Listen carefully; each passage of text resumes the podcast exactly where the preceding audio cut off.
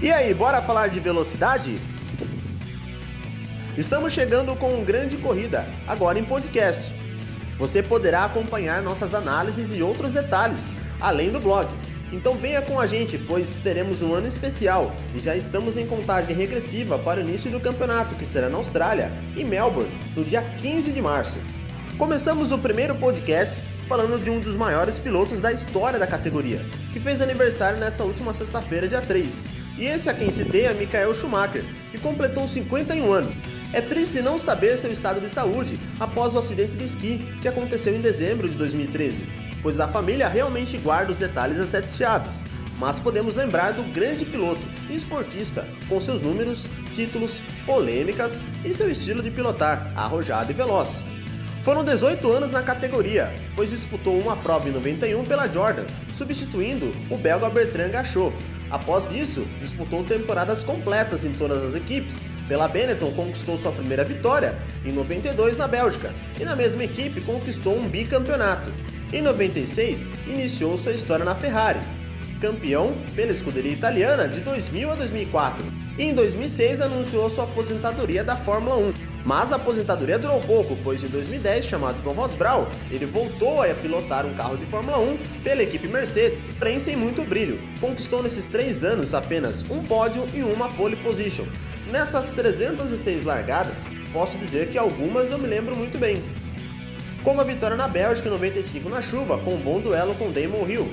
Em 97, uma nova dividida com Mon Williams, desta vez de Jacques Villeneuve, porém o alemão se deu mal e perdeu o título mundial daquele ano. As boas brigas com Mika Hakkinen de 98 a 2000.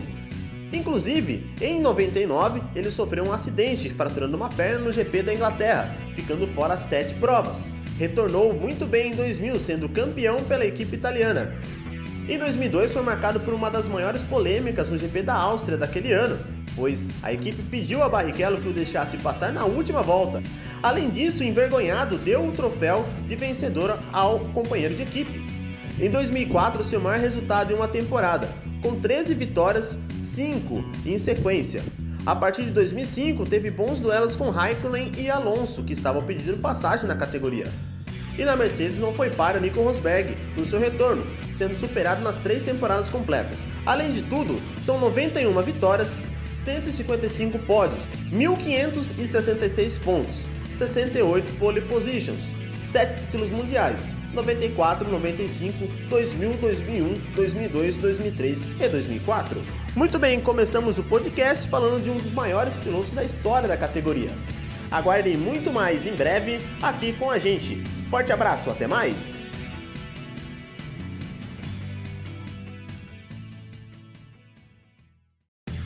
E aí, bora falar de velocidade? Estamos chegando com um grande corrida, agora em podcast. Você poderá acompanhar nossas análises e outros detalhes, além do blog. Então venha com a gente, pois teremos um ano especial e já estamos em contagem regressiva para o início do campeonato, que será na Austrália, em Melbourne, no dia 15 de março. Começamos o primeiro podcast falando de um dos maiores pilotos da história da categoria, que fez aniversário nessa última sexta-feira, dia 3. E esse a quem citei é Michael Schumacher, que completou 51 anos. É triste não saber seu estado de saúde após o acidente de esqui que aconteceu em dezembro de 2013, pois a família realmente guarda os detalhes das sete chaves. Mas podemos lembrar do grande piloto e esportista, com seus números, títulos, polêmicas e seu estilo de pilotar, arrojado e veloz. Foram 18 anos na categoria, pois disputou uma prova em 91 pela Jordan, substituindo o belga Bertrand Gachot.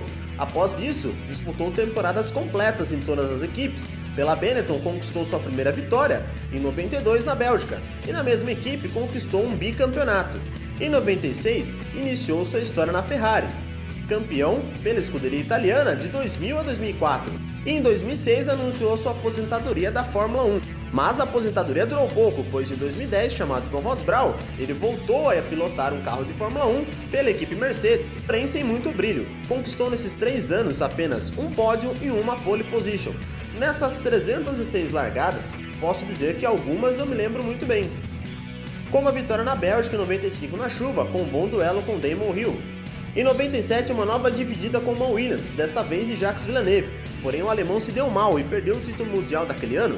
as boas brigas com Mika Hakkinen de 98 a 2000. Inclusive, em 99, ele sofreu um acidente, fraturando uma perna no GP da Inglaterra, ficando fora sete provas. Retornou muito bem em 2000, sendo campeão pela equipe italiana. Em 2002 foi marcado por uma das maiores polêmicas no GP da Áustria daquele ano, pois a equipe pediu a Barrichello que o deixasse passar na última volta. Além disso, envergonhado, deu o troféu de vencedora ao companheiro de equipe. Em 2004, seu maior resultado em uma temporada, com 13 vitórias, 5 em sequência. A partir de 2005, teve bons duelos com Raikkonen e Alonso, que estavam pedindo passagem na categoria.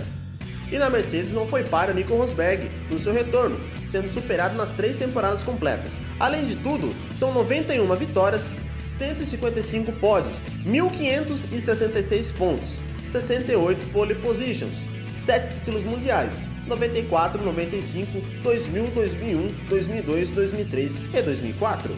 Muito bem, começamos o podcast falando de um dos maiores pilotos da história da categoria. Aguardem muito mais em breve aqui com a gente. Forte abraço, até mais!